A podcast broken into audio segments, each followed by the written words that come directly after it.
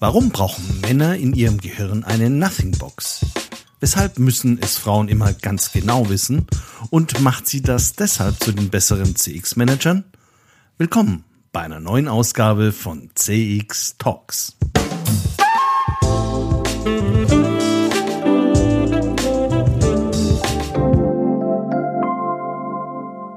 Hallo und herzlich willkommen zu einer neuen Folge von CX Talks. Mein Name ist Peter Pirner vom IZEM und ich freue mich sehr, dass Sie wieder da sind. CX Talks wird diesen Monat unterstützt von FIR, einem führenden Technologieanbieter für Cloud Contact Center in der Dachregion. FIR entwickelt und betreibt KI-gestützte Software für begeisternde Kundenerlebnisse entlang der gesamten Customer Journey. Mit FIR wird Kundenkommunikation erfolgreich für euch und für eure Kunden. Die einzigartige Kombination aus künstlicher und menschlicher Intelligenz hebt euren Service auf ein neues Kompetenzlevel. So seid ihr stets mit euren Kunden verbunden. Mehr Informationen zu 4 findest du auf der Website www.4.ai und auf der Sponsorenseite von CX Talks. CX Talks ist bärenstark in das Jahr 2021 gestartet. Wir waren mehrere Tage in den Top 20 der Apple Podcast Marketing Charts. Grund hierfür die extrem erfolgreichen ersten zwei Episoden des Jahres mit fantastischen Frauen. Maxi Schmidt von Forrester Research zum Thema die CX Trends 2021 und Kerstin Köder, die als Head of Marketing EMEA bei der SAP Customer Experience Management aus einem besonders interessanten Blickwinkel betrachtet. Haben Sie die Folge verpasst? Kein Problem. Im Gegensatz zu Clubhouse können Sie einen Podcast jederzeit auch nachträglich anhören. Und damit das nicht mehr passieren kann, abonnieren Sie uns doch einfach. Unser Thema heute sind Frauen die besseren CX-Managerinnen. Klingt provokant, soll es auch sein, ist aber eigentlich nur eine dämlich zugespitzte Frage, die andererseits durchaus ihre Berechtigung hat. Vor ein paar Wochen hatte ich mich mit Annika Tannebaum unterhalten, mit der ich bereits ein paar Sendungen gemacht hatte, und die fragte mich, Peter, ist dir eigentlich aufgefallen, dass auf LinkedIn vor allem Männer jenseits der Mitte 40 zum Thema CX unterwegs sind? Äh, nein, aber jetzt wo du sagst. Ich habe dann mal bei den registrierten Nutzern des Instituts für Customer Experience Management eine anonyme Zählung gemacht und dabei festgestellt, dass Frauen bei den Jobtitles wie Customer Experience Manager oder CX Team Lead sogar in der Mehrheit sind. Etwas anders sieht es auf der Ebene von Führungskräften wie Senior Vice President oder CCO und CXO aus. Aber daran hat man sich in Deutschland ja eh schon viel zu lange gewöhnt. Siehste, meinte Annika, völlig unterrepräsentiert in der Außendarstellung. Dabei sind es doch gerade die weiblichen Eigenschaften, die Frauen so besonders geeignet machen, um integrativ als CX-Manager im Unternehmen erfolgreich zu wirken. Und das Handwerk können sie ja, sonst gäbe es nicht so viele von ihnen. Schwer zu widerlegen, auch wenn ich finde, dass durchaus auch Männer nicht von vornherein das Talent für CX-Management abgesprochen werden darf, schon aus persönlichem Eigennutz. Es führte mich aber noch zu einer viel grundlegenderen Frage. Haben eigentlich Männer und Frauen unterschiedliche Anforderungen, was ihre Vorstellung einer optimalen Customer Experience angeht? Müssten Unternehmen dann nicht konsequenterweise genderspezifisch ihr Angebot entwickeln und verstehen dabei nicht Frauen andere Frauen besser als Männer und umgekehrt? Spätestens jetzt ist guter Rat gefragt. Deshalb habe ich mir eine besonders qualifizierte Frau eingeladen, Ines Imdahl. Diplompsychologin, Mitinhaberin und Geschäftsführerin von Rheingold Salon, einem äußerst renommierten Marktforschungsinstitut, das sich auf tiefenpsychologische Forschung spezialisiert hat. Manche von Ihnen kennen Ines auch aus dem WDR-Fernsehen als Expertin für Verbraucherverhalten, zum Beispiel in der Sendung Fünf Fallen, zwei Experten. Andere kennen sie als Autorin des ebenfalls sehr empfehlenswerten Buches Werbung auf der Couch sowie unzählige Artikel bei Horizont, Planung und Analyse oder als Kolumnistin im Handelsblatt Werberat. Ein Vollprofi eben. Und eine überaus charmante, intelligente und unterhaltsame Interviewpartnerin. Die Zeit ist mir mit ihr im Nu verflogen und wir hatten beide viel Spaß an der Diskussion der Ausgangsfrage.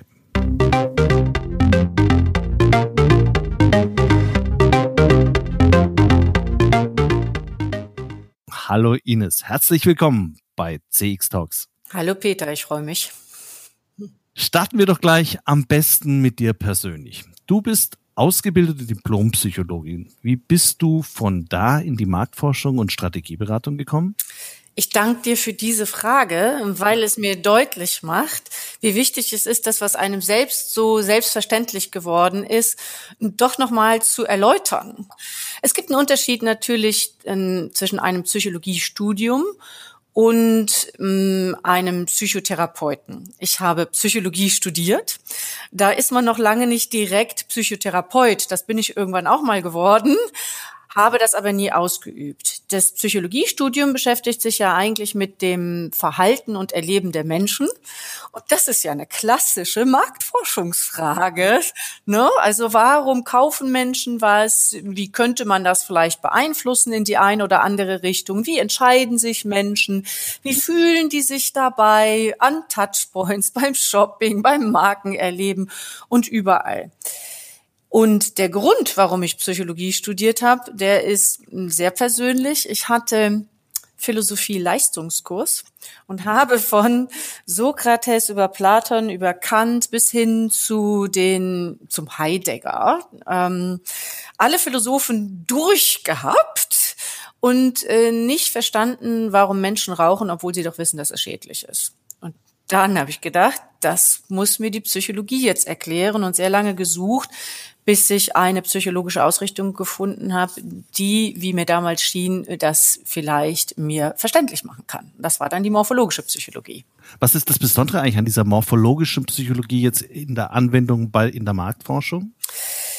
Also die morphologische Psychologie geht davon aus, dass unser Verhalten und Erleben in der Grundstruktur uns erstmal nicht bewusst ist dass diese Grundstruktur sich aber durch Zerdehnen und Befragen aufdecken lässt. Also das Unbewusste ist nicht irgend so ein Kindheitstrauma, was ganz tief unten in der Persönlichkeitsschicht liegt, wie das ja so gerne mal in der tiefen Psychologie erzählt wird, sondern die Morphologie, die, ja, die morphologische Psychologie geht davon aus, dass alles, was wir tun, einen komplexen Strukturzusammenhang hat und dass man diesen Zusammenhang aufdecken kann und dann das Erleben und Verhalten der Menschen auch erläutern kann. So ist es denn auch beim Rauchen. das ist sehr komplex und vor allen Dingen widersprüchlich. Also wir glauben immer, dass zwei Seelen in unserer Brust schlagen und dass das auch Marken und Kundenansprache immer berücksichtigen muss, dass es nie so eindimensional ist. Wunderbar, zwei Seelen in einer Brust. Dann kommen wir doch gleich zum Thema. Unser Thema heute ist nämlich die Rolle von Mann und Frau im Customer Experience Management. Insbesondere, ich habe mir ja diesen großartigen Titel ausgedacht, sind Frauen die besseren CX-Managerinnen, um mal überhaupt nicht plakativ zu sein. Äh, meine eigene Frau hat mich gleich heftig kritisiert und ich habe ihr fest versprochen, dass wir das doch schon etwas differenzierter betrachten. Fangen wir doch mal ganz grundlegend an. Wie schaust du denn generell auf Stereotypen wie Mann und Frau? Warum neigen wir Menschen eigentlich dazu, dass wir uns die Welt erstmal so vereinfachen? Hm. Zunächst denke ich, dass Mann und Frau an sich existieren und keine Stereotypen sind. sondern, ja, was muss ich dann drunter vorstellen? Ach, das, so? also ich finde es auch ganz schön, dass beides existiert. Ich verstehe aber auch den Punkt deiner Frau zu sagen, in der Frage steckt ja ein Stereotyp, nämlich irgendwas ja. wäre typisch männlich oder typisch weiblich, genau. ganz, ganz generell. Das kann man vielleicht nicht ganz so sagen. Es gibt natürlich Männer mit weiblichen Eigenschaften und Frauen mit männlichen Eigenschaften. Ich tue mich damit auch immer ein bisschen schwer. Nichtsdestotrotz mache ich jetzt so lange Forschung, auch Genderforschung, Frauenforschung, dass ich doch meine, sowohl im Einkaufsverhalten als auch im Führungsverhalten, im Markenerlebensverhalten, überhaupt in der Einordnung von Phänomenen Unterschiede feststellen zu können. So, und die sind überhaupt nicht wertend, sondern ich glaube, dass diese Tendenzen sich gut beschreiben lassen. Und anfangen möchte ich mit einem Beispiel, was ich nur jedem empfehlen kann, sich mal im Internet anzuschauen, sofern das nicht schon bekannt ist. Und zwar ähm, handelt es sich um einen Videoclip, der heißt Men's Brains and Women's Brains. Und ähm, der Comedian, der das gemacht hat, heißt Mark Junger, also ich hoffe, ich spreche das richtig aus. Ich werde das in den Notes dann ablegen, damit man das finden kann. Also G-U-N-G-U-R. Und ähm, er zeigt sehr deutlich, wie die Unterschiede im Alltag eigentlich wahrgenommen werden. Und das möchte ich kurz beschreiben. Er beschreibt also das weibliche Gehirn und ich bin kein Hirnforscher, sondern ich bin ein tiefenpsychologischer Forscher, ganz anders als das männliche Gehirn. Fangen wir mit dem männlichen Gehirn an. Er findet ein Bild und sagt, das männliche Gehirn ist unterteilt in Boxen.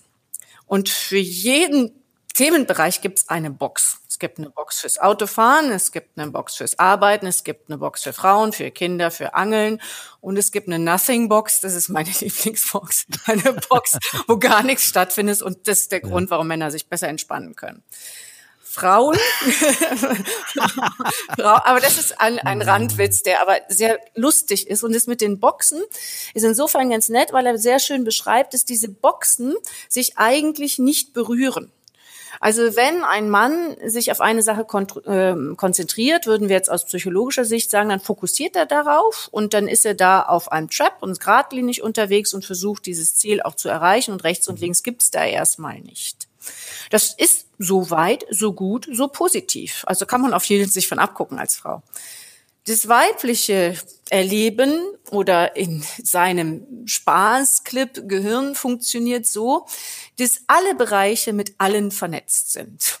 Also ist bei auch, Männern schon auch. Das, so. ja, rein physiologisch ist es so, aber vom Auftreten, glaube ich, kann man an dem Unterschied sich einiges deutlich machen. Also die Kinder mit der Arbeit, die Arbeit mit dem Autofahren, ähm, das Entspannen mit dem mit dem Arbeiten, die Großmutter mit dem Mann, die Schwiegermutter. Also es geht also durcheinander. Also macht das sehr schön wie so ein Strombild. Äh, Bild.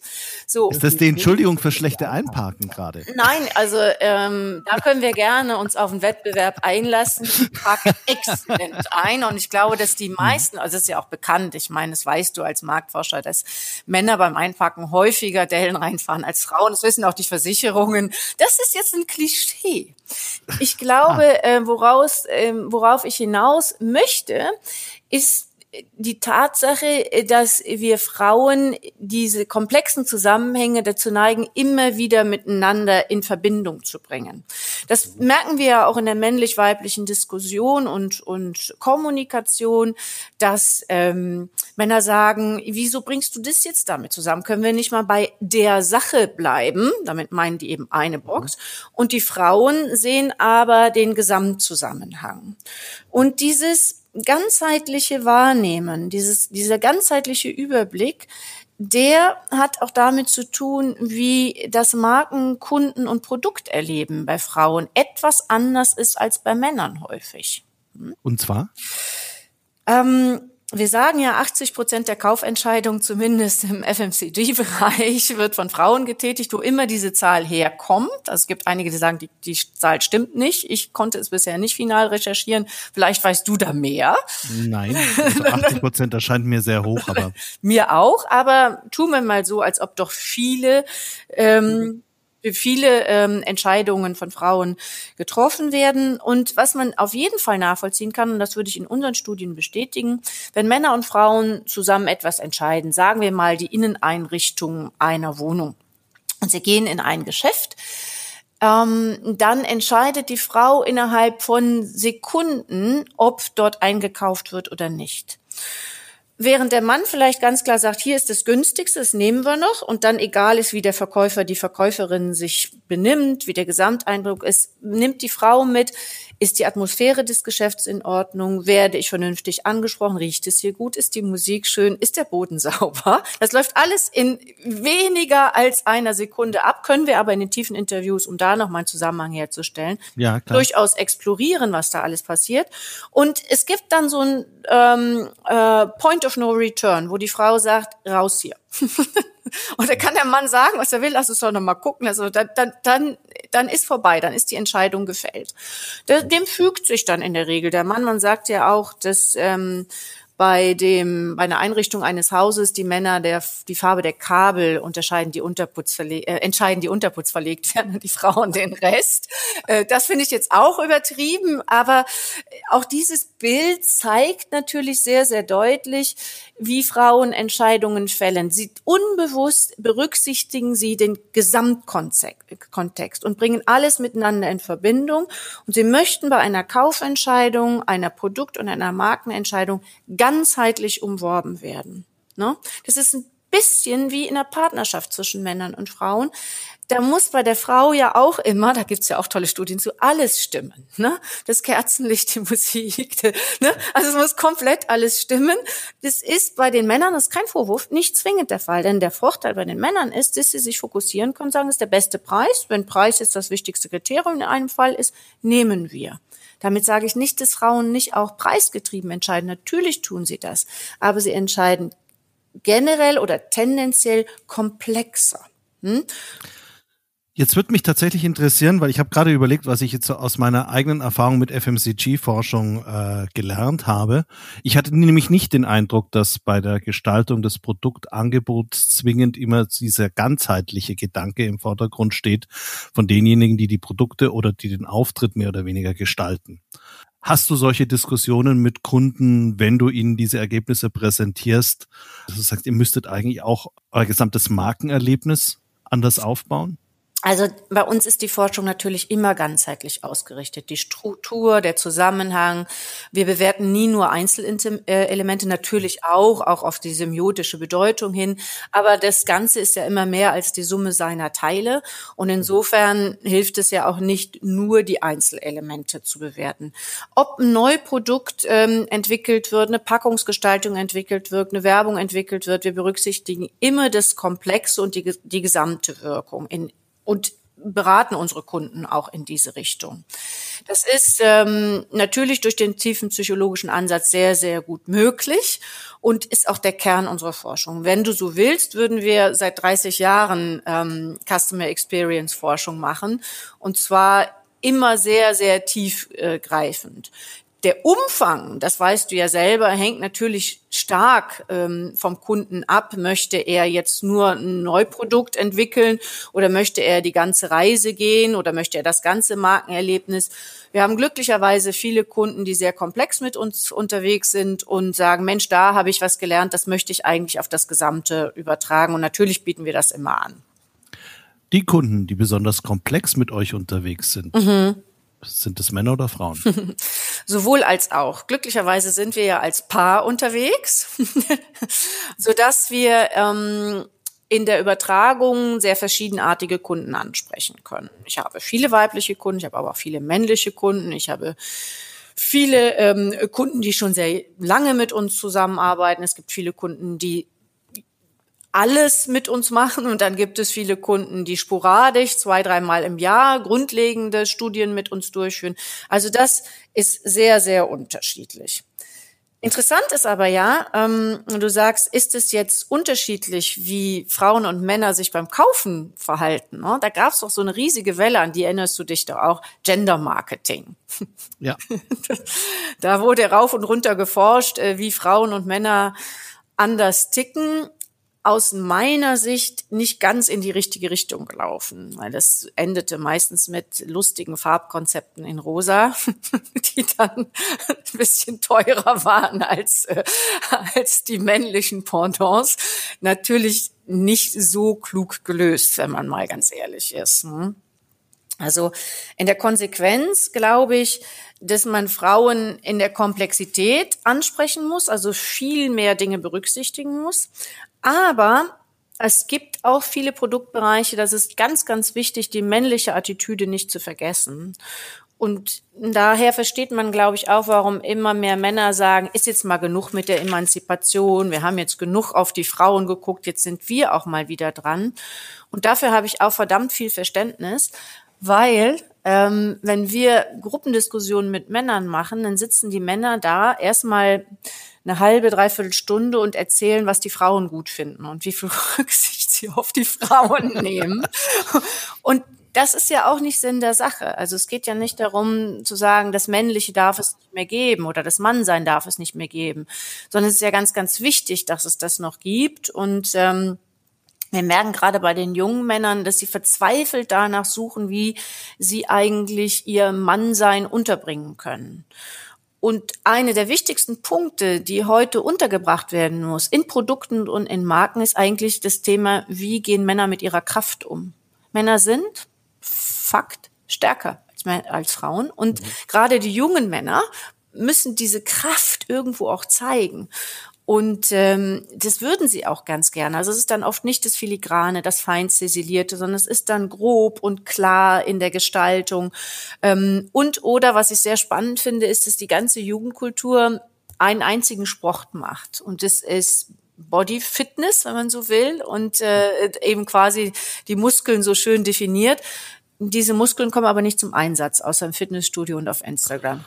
Wobei die Muskeln von der J-Lo, die ich jetzt kürzlich gesehen habe, fand ich auch recht beeindruckend. Ja, ja die Frauen können ja sich nirgendwo immer zurückhalten, die müssen ja überall mithalten.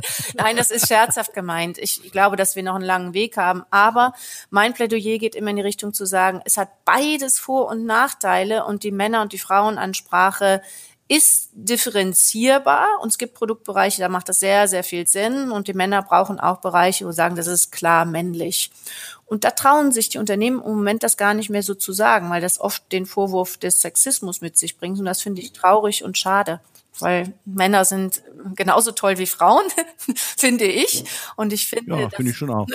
ne, sind wir uns ja einig. Und ich finde, da ähm, ist viel Luft nach oben in der Produktansprache eben mhm. beides besser zu machen. Oft ist es ein fauler Kompromiss in die eine oder die mhm. andere Richtung. Jetzt haben wir ja gesehen, es gibt Kundenerwartungen, die tatsächlich bisschen unterschiedlich sind zwischen Männer und Frauen. Und Unternehmen haben jetzt ja das Problem, dass sie die Erwartungen der Kunden in das Unternehmen selber reinbringen müssen. Und das ist das, was eigentlich zu weiten Teilen auch die Aufgabenstellung von Customer Experience Managern ist. Die sollen nämlich eigentlich genau diese Erfahrungen der Kunden vermitteln und wenn eine Frau und ein Mann dasselbe objektive Erlebnis unterschiedlich wahrnehmen und unterschiedlich erklären, da muss man im Prinzip auch nochmal eine Übersetzungsleistung bringen, genauso wie du das tust bei der Produktentwicklung oder bei, bei, bei in der klassischen Marktforschung. Gleichzeitig hat ein Customer Experience Manager oder eine Managerin auch die Aufgabe, Prozesse im Unternehmen selber zu steuern. Also wenn ich schon erkenne, dass die Anforderungen unterschiedlich sind, dann muss ich auch noch dafür sorgen, dass in einem Unternehmen die Produktentwicklung oder die Kommunikation an den Touchpoints vieles im Customer Service oder im Vertrieb sich dann genau auf diese Erwartungshaltung einstellt. Jetzt stellt sich wieder die Frage, und jetzt geht es eigentlich mehr so um Frauen oder Männer als Führungspersonen. Kann man aus deiner Sicht, wenn du sagst, Männer und Frauen nehmen Dingen schon unterschiedlich wahr, sagen, dass Frauen auch anders mit dieser Managementaufgabe umgehen würden als Männer? Also, um zuerst eine kurze Antwort auf die letzte Frage zu geben. Ja, ich glaube, dass Männer und Frauen sich unterschiedlich in Unternehmen verhalten und auch unterschiedlich an Führungsaufgaben rangehen. Nicht unterschiedlich gut oder schlecht, aber unterschiedlich. Dazu haben wir auch eine Menge Studien gemacht, auf die ich auch gleich nochmal eingehen wollen würde. Die erste Frage, die du gestellt hast, ja, womit beschäftigt sich eigentlich ein Customer Experience Manager? Die ist für mich insofern spannend, weil sie ja zur Grundlage hat zu sagen, ein Unternehmen muss sich an den Kunden ausrichten. Und die Frage, die ich mir bei der ganzen Diskussion immer stelle, ja, woran denn sonst? also, das ist so, ich die Frage, ne, also, das ist doch, das Unternehmen hat doch einen Unternehmenszweck und der ist doch, der Kunde. Also dass das unterschiedliche Gruppen sind, okay, ja, aber woran denn sonst? Und da bin ich immer erschüttert darüber, dass das Customer Experience jetzt auf einmal mh, hm, so eine große Rolle spielt. Das finde ich richtig. Ich finde es nur seltsam, dass das immer noch so separat gesehen wird. Ich auch. Ja. Also, also als ob das, als ob das so ein Teilbereich wäre. Also, wenn wir Consumer Insights erforschen, Dann gibt es natürlich Menschen, die sagen, das ist nur ein Insight und da bilden wir jetzt die Marke drauf und die Produkte und so weiter. Mhm. Aus psychologischer Sicht ist es so nicht richtig. Ein Consumer Insight ist all das, was ein Mensch erlebt, wenn er Umgang mit einem Produkt oder Hinführung zu dem Produkt oder zur Marke oder hat. Also all das, was Customer Journey, Customer Experience ist, ja. ist eigentlich Consumer Insight, den man erforschen kann und der wichtig ist und an dem sich ein Unternehmen ausrüsten muss. Und ist, ein Unternehmen muss die Motivlage seiner Konsumenten, seiner Kunden wirklich tiefgreifend verstehen. Und zwar auf jeder Ebene und an jeder Stelle. Das ist richtig, aber das unter, ich glaube, der große Unterschied mhm. oder das Besondere beim Customer Experience Management ist tatsächlich, du hast auch von das Unternehmen geredet, aber das Unternehmen existiert nicht. Das Unternehmen Nein. existiert aus lauter verschiedenen Menschen. Und ich glaube, das Gute an Customer Experience Management ist, dass man sich jetzt zumindest eingesteht, es gibt wahrscheinlich einen Need für jemanden, der im ganzen Unternehmen dafür sorgt, dass das, was wir an manchen Stellen gelernt haben und wir kommen beide aus der Marktforschung, wir wissen, wie Berichtsbände in Aktenschränken verschwinden und kein Schwein schaut mehr drauf und du sagst, das stand alles da schon drin. Das hättest du alles schon wissen können.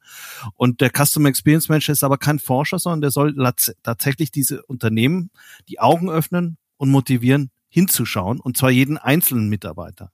Das finde ich schon gut daran das ist Wasser auf meine Mühlen, mhm. zu sagen, die Forschung darf ja auch nicht so ein separates Element sein. Und da würde ich gerne einen generellen kulturellen Trend nochmal einwerfen.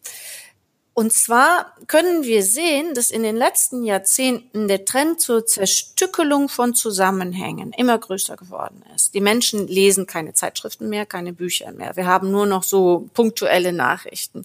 Und jetzt Zerstück, die Zerstückelung vom Zusammenhang ist auch in den Unternehmen immer stärker geworden. Also es wird immer diskutiert, weniger Silos, wie, wie, ne, die, die Strukturen sollen immer zusammenhängender sein. De facto ist aus meiner Sicht das Gegenteil der Fall. Ich habe einen Digitalisierungsmanager, ich habe einen Nachhaltigkeit Nachhaltigkeitsmanager, ich habe einen CX-Manager, ich habe kaum noch Marktforschung, weil eigentlich können wir uns ja auch ein paar Personas ausdenken in einem schönen Workshop. All das existiert nebeneinander und wird in keinen Gesamtzusammenhang gebracht. Das ist kein Vorwurf an irgendein Unternehmen. Ich bin 100 Prozent bei dir, dass ein CX-Manager absolut der richtige Weg ist. Die Integration jedoch von allem, was auf dem Tisch ist, von allen Zusammenhängen, halte ich für das Wichtige. Also wenn wir im Grunde sagen, wir haben genau das nochmal gespiegelt, was ähm, eigentlich vielleicht ein bisschen auch bei Männern und Frauen der Fall ist, dann haben wir durch fehlende Diversität viele Boxen, viele Boxen, die nebeneinander steht, CX Nachhaltigkeit in den verschiedenen Unternehmen.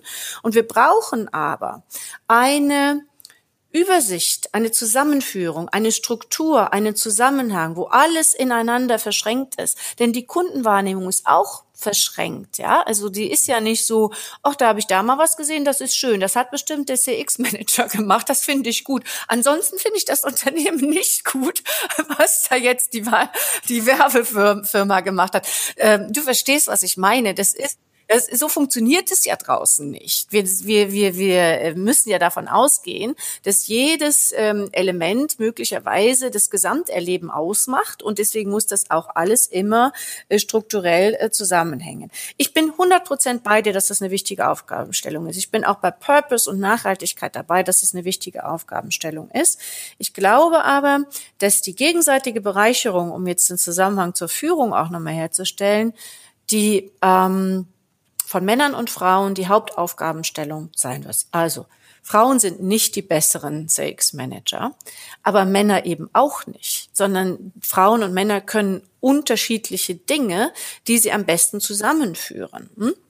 Frauen bereiten sich in der Regel im Detail vor wäre ja ein Unterschied auch schon, ja. Die machen sich unglaublich viel Gedanken, was da eigentlich noch sein könnte. Sie versuchen zu integrieren und alle mit einzubeziehen, jede Sichtweise mit einzubeziehen. Männer warten vielleicht eher so ein bisschen ab, können aber auch kompetitives, also wenn Männer unterschiedlicher Auffassung sind, nebeneinander stehen lassen und müssen das nicht alles immer wieder zusammenführen. Super Vorteil an verschiedenen Stellen. Hm? Männer und Frauen sind nicht unterschiedlich gut oder schlecht. Frauen sind auch nicht die besseren Menschen. Wenn das Integrieren nicht gelingt, können Frauen knallhart sein und Leute aus ihrem Team schmeißen. Das ist überhaupt nicht anders als bei Männern. Aber ähm, dieses Einbeziehen, diese Komplexitäten mit einbeziehen, ist eine Stärke der Frauen, wohingegen das Fokussieren und das gerade Durchmarschieren eine Stärke der Männer ist. Und ich glaube, dass beide Dinge sich unglaublich bereichern und befruchten können, wenn man dann endlich anfängt, sich gegenseitig zu verstehen. Ich habe in dem Zusammenhang haben wir beim ICEM mal analysiert, inwiefern Jobtitel und Hierarchiestufen von registrierten Nutzern äh, äh, die das Angebot vom Institut für Custom Experience Management im Web äh, nutzen, wie das, äh, wie die sich verteilen. Dabei haben wir festgestellt, dass Frauen die Mehrheit der CX-Manager auf Fachebene stellen. Mhm. Also circa 60 bis 70 Prozent waren das. Und bei den Jobtiteln, die eine Führungsrolle signalisieren, das ist sowas wie CCO oder CXO oder Senior Manager. Teamleader wäre noch Fachebene vielleicht. Äh, allerdings nur noch mit 30 Prozent in Erscheinung treten. ähm, das heißt also, die das mit Macht Dinge durchsetzen in einer höheren hierarchischen Position, ist das, passt das dann, wenn das mehr die Männer machen? Ich würde vermuten, dass es eben hier ist, wie es überall ist. In den Führungspositionen sind weniger Frauen in Deutschland vertreten.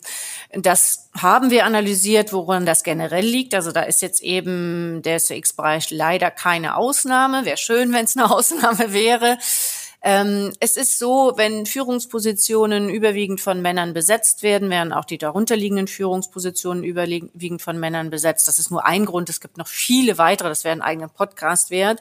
Ähm, aber ähm, ich werfe auch das den Männern niemals vor. Warum nicht? Würden wir in den Führungspositionen sitzen und es gibt nur eine begrenzte Anzahl von Führungstiteln zu vergeben, würden wir die auch mit den nächsten also uns Nächsten besetzen, sprich mit Frauen.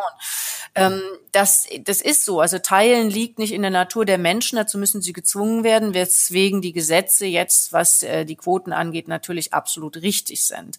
Denn eine Frau alleine kann sich in einer Männerrunde nicht durchsetzen, sondern bekommt nicht mit, dass da eben ein Rudelverhalten ist, was die Männer sich gegenseitig akzeptieren und ähm, die Frauen eben aus der inneren Logik, wie du jetzt argumentieren würdest, aus der Sachlogik heraus argumentieren.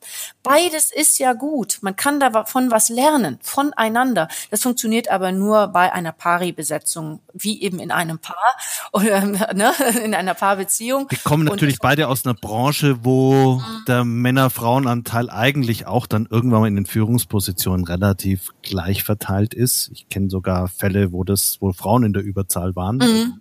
Mhm. Was, wo dann genau das passiert ist, was du gesagt hast? Genau, also deswegen dafür bin ich auch nicht. Ich bin nicht für eine Umkehrung der Verhältnisse, sondern ich, mein Traum ist wirklich zu sagen, diverse. Das bezieht unterm Strich dann auch gar nicht nur Männer und Frauen mit ein, sondern die Diskussion ist ja noch, noch viel, viel größer, weil ein Mensch hat zehn Lösungsansätze, zehn Menschen, die sich ähnlich sind, haben viel, viel mehr Lösungsansätze. Aber wie viele Lösungsansätze haben erst Menschen, die sich nicht ähnlich sind, wenn wir zehn davon an einem Tisch haben? Also das ist der Weg der Zukunft und der muss es natürlich auch sein.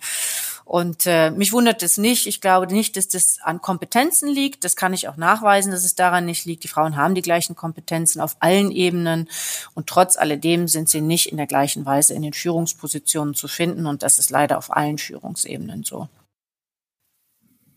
Also wir haben jetzt gesehen, Kunden, Männer und Frauen nehmen die Marken und das Angebot des Marken machen unterschiedlich wahr. Wir haben gesehen, dass wir auch im Unternehmen mit unterschiedlichen Sichtweisen von Männern und Frauen äh, weiterkämen, wenn wir die gebündelt nutzen. Wenn du jetzt in die Zukunft schaust und das Thema Diversity, Gender Diversity nochmal vor Augen hältst, wo glaubst du, dass deutsche Unternehmen in fünf Jahren stehen?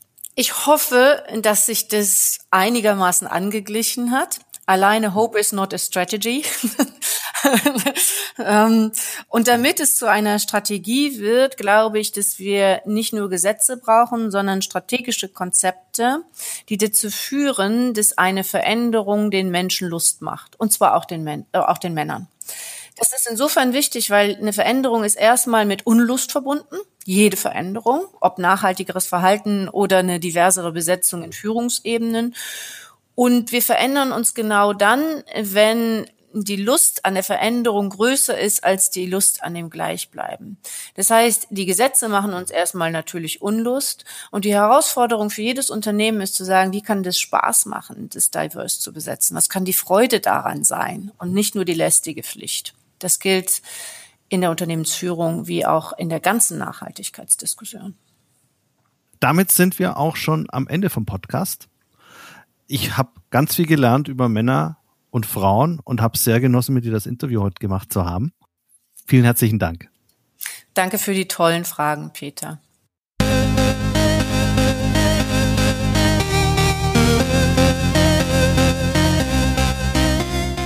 Das war Ines Imdahl, Diplompsychologin, Mitinhaberin und Geschäftsführerin von Rheingold Salon, einem der renommiertesten Marktforschungsinstitute in Deutschland, das sich auf tiefenpsychologische Forschung spezialisiert hat. Und weil ich jetzt gelernt habe, dass Männer durchaus erwünscht und wichtig sind im Gesamtprozess des CX-Managements, habe ich für die nächste Sendung nach drei Frauen wieder mal einen Mann eingeladen, nämlich Ralf Mühlenhöfer. Mit ihm werde ich mich über die Bedeutung technischer Sprachanalyse für das Customer Experience Management unterhalten. Falls Sie es bislang also noch nicht getan haben, wäre das jetzt gerade ein idealer Zeitpunkt, den Podcast zu abonnieren, damit Sie diese Folge nicht verpassen. Und damit sind wir am Ende angelangt. Bleiben Sie uns gewogen, hören Sie sich die nächste Folge an. Ich freue mich auf Sie.